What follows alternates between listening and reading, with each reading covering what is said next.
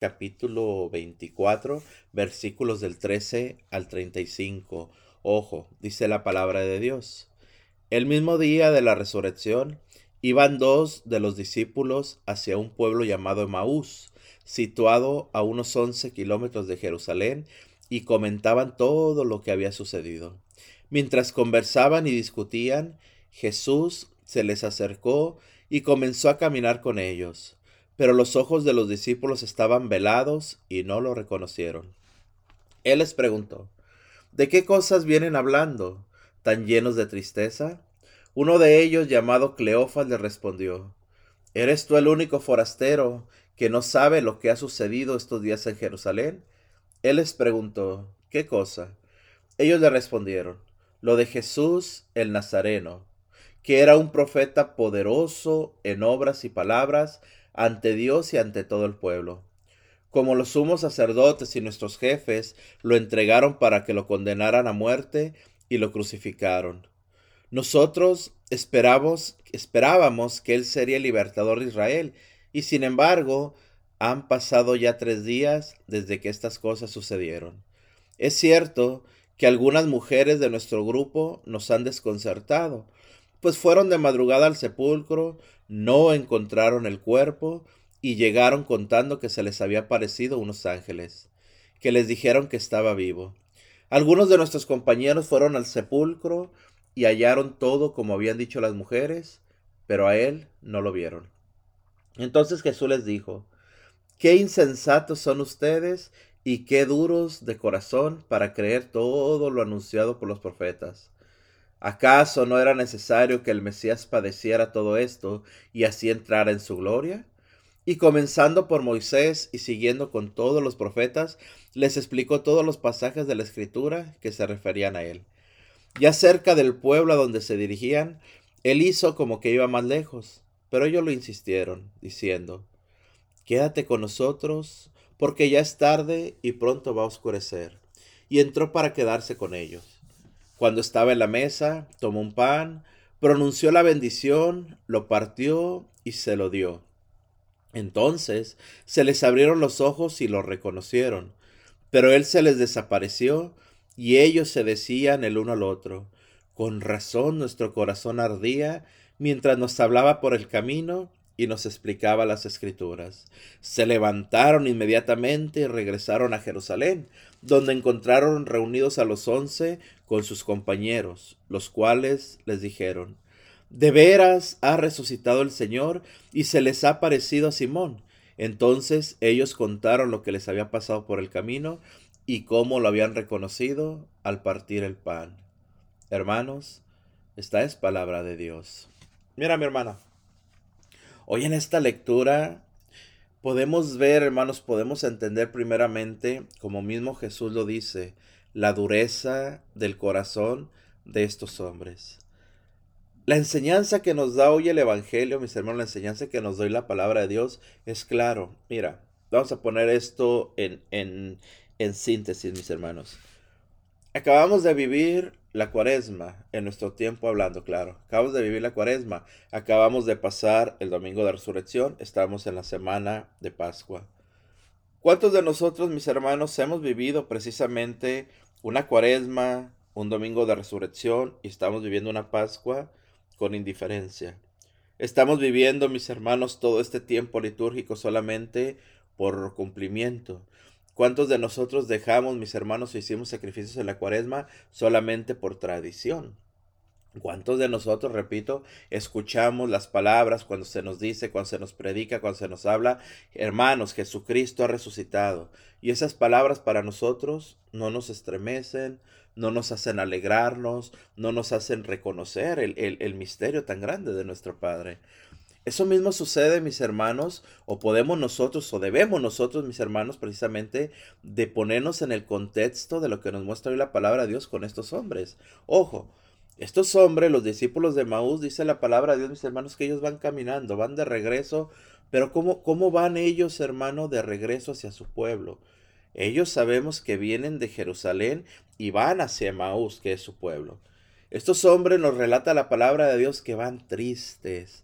Nos relata la palabra de Dios, mis hermanos, que van sin esperanza, Nos relata la palabra de Dios que van derrotados completamente. ¿Por qué? Oye, estos hombres, hermanos, habían puesto su confianza en Jesús. Ellos creían que era el Salvador, ellos creían que era el Mesías, ellos creían que verdaderamente Jesucristo era aquel que esperaban. Pero ¿qué sucedió? Aquel en el que pusieron la confianza, aquel en el que confiaron, aquel en el que creyeron, pues terminó en un madero, terminó en una cruz, terminó muerto. Es ahí donde nos dice la palabra de Dios que aquellos hombres regresan tristes a su lugar regresan desanimados, regresan sin nada. Y dice la palabra de Dios, hermanos, que cuando Jesús se les aparece, se les acerca con esos hombres y comienzan a caminar. Ojo con esto. Cuando Jesús les pregunta, ¿de qué conversan? ¿De qué platican? Estos hombres, mis hermanos, comienzan a decirle a Jesús, ¿acaso tú eres el único que no sabe lo que ha sucedido? ¿Qué cosa? pregunta Jesús ellos comienzan a relatarle, ojo con esto, comienzan a relatarle lo de Jesús el Nazareno, que era un profeta poderoso en obras y palabras. Ojo, aquellos hombres o para aquellos hombres Jesús ya no era el Mesías. Jesús ya no era, mis hermanos, el que ellos esperaban y en el que confiaban. No, ahora dicen Jesús que era un profeta poderoso en obras y palabras.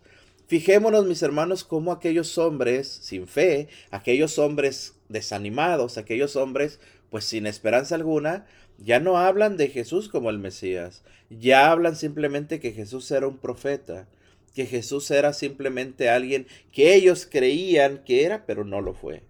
Solamente es un profeta ya, es lo que dicen ellos. ¿Qué sucedió? Los jefes, todos los, los, los sumos sacerdotes lo tomaron, le dieron muerte, lo crucificaron. Nosotros, dice la palabra de Dios, nosotros esperábamos que Él fuera el libertador de Israel. Sin embargo, han pasado tres días desde que estas cosas sucedieron. Y todavía dicen, hermano, ojo, algunas mujeres de nuestro grupo nos han desconcertado pues fueron de madrugada al sepulcro, no encontraron el cuerpo y llegaron contando que se les habían, aparecido unos ángeles que les dijeron que estaba vivo. Algunos de nuestros compañeros fueron al sepulcro y hallaron todo como habían dicho las mujeres, pero él no lo vieron. Hermano, aquí quiero poner un punto bien importante. Mira, aquellos hombres, y esto es bien importante para nosotros, aquellos hombres en este momento solamente están haciendo un trabajo de reporte, ojo. Ellos, los discípulos de Maús, se convierten en reporteros. ¿Por qué? Están relatándole al mismo Jesús. Claro que no lo conocen, no saben quién es, pero le relatan, oh, mira, nosotros venimos de Jerusalén, vamos a Emaús, venimos con tristeza porque confiábamos en un hombre llamado Jesús que iba a ser nuestro Salvador, pero los sumos sacerdotes lo crucificaron, lo mataron, lo pusieron en un sepulcro. Hay por ahí unas mujeres que dicen que vieron a los ángeles y dicen que resucitó. Fíjate cómo el relato de estos hombres, hermano, le, le explican a Jesús lo que ha sucedido mas, sin embargo, vuelvo a repetir, la forma en que lo hacen es solamente hablar de Jesús, explicar lo que ellos han escuchado. Pero el corazón de estos hombres no está convencido. El corazón de los discípulos de Maús no cree en la resurrección. No creen verdaderamente que Jesús ha resucitado. Vuelvo a repetir, ellos relatan lo que han visto y relatan lo que han escuchado. El corazón de ellos por eso está triste, por eso está vacío. Por eso está, mis hermanos, vuelvo a repetir, de una forma que saben lo que ha sucedido, pero no tienen vida, no tienen esperanza, no tienen absolutamente nada. Por eso te decía al principio, mis hermanos, que nosotros, tú y yo, como católicos, y muchos de nosotros como católicos, hemos vivido, mis hermanos, la cuaresma, hemos vivido, mis hermanos, el domingo de resurrección, estamos viviendo la Pascua, pero sin alegría pero sin vida, pero sin esperanza. Estamos en este tiempo litúrgico, mis hermanos, repito, y escuchamos que Jesús ha resucitado. ok, está bien. ¿Por qué? Porque muchas veces, voy a repetir, hermano, solamente escuchamos esto y solamente seguimos la corriente. Nuestro corazón no se alegra, nuestro corazón no se emociona, nuestro corazón no se, no se, no se adentra en ese mar, hermanos, de la misericordia de Dios ni de la fuerza de Dios. Hablamos de Jesús como si fuera, hermano mío, un evento solamente que viene a darnos a nosotros unos días de descanso, que viene a darnos a nosotros, mis hermanos, unos días de asueto, todo esto, muchas veces lo hacemos de esta forma. No, hoy la palabra de Dios nos enseña, mis hermanos, lo que Jesús vino a hacer por nosotros, a morir por nosotros, a resucitar para nosotros y a darnos vida y vida en abundancia. Aquellos hombres, le repito, hermano, hablan de Jesús como si fuera cualquier cosa. Por eso Jesús en ese momento les dice claramente, Qué insensatos son ustedes y qué duros de corazón para creer todo lo anunciado por los profetas. Hermano, aquí es donde quiero que, que entendamos claramente. La palabra de Dios, hermano mío, cómo nos habla de Jesús, cómo nos muestra Jesús, cómo nos enseña el Señor desde los profetas, precisamente, mis hermanos, desde el primer libro que es el Génesis, en el protoevangelio, Génesis 3, 16, Génesis 3, 15 y 16 que habla, es ahí cuando se nos habla del primer anuncio de lo que Jesús va a venir a, a nuestro mundo. Todos los profetas hablaron de Jesús, todos los profetas profetizaron precisamente sobre Jesús que esto iba a pasar. Jesús mismo lo dijo me levantaré de la tumba. Este templo será reconstruido en tres días. Nadie le creyó. Hoy se muestra, hoy estos, estos hombres de Maús están viendo lo sucedido, pero no lo creen. Todo esto era necesario para que el Hijo del Hombre entrara en su gloria.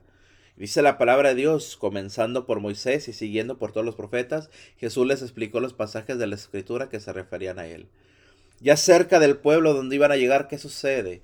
Dice la palabra de Dios que Jesús hace como que se sigue, lo invitan, ven, quédate con nosotros en Emaús. Jesús va y ¿qué sucede? En el momento, mis hermanos, en que Jesús toma el pan, pronuncia la bendición y se los da, dice la palabra de Dios que en ese momento se les abren los ojos y lo reconocen. Pero él desapareció. ¿Qué es lo que mencionan en este momento, mis hermanos, estos hombres? Con razón con razón nuestro corazón ardía, con razón nuestro corazón se quemaba, con razón nuestro corazón experimentaba ese gozo que no sabía de dónde venía. Esa es la presencia de Dios, mis hermanos. Esto es verdaderamente el Señor que se mueve, que se manifiesta en nuestro corazón.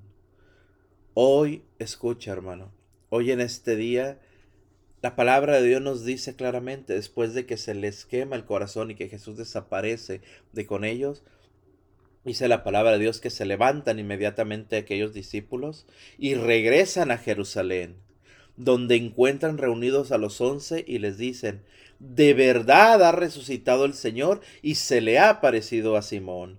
Fíjate la forma. Ahora ya no dicen, pues las mujeres decían que Jesús probablemente se había levantado. No, ahora es diferente. Ahora dicen, regresan, de verdad ha resucitado el Señor. De verdad se le ha aparecido a Simón. Entonces le cuentan lo que había pasado por el camino y cómo lo habían reconocido el pan. ¿Qué nos habla esto? ¿Qué nos enseña este Evangelio? El verdadero sentido de creer en Jesús. El verdadero sentido, mis hermanos, de poner nuestra fe en Jesús.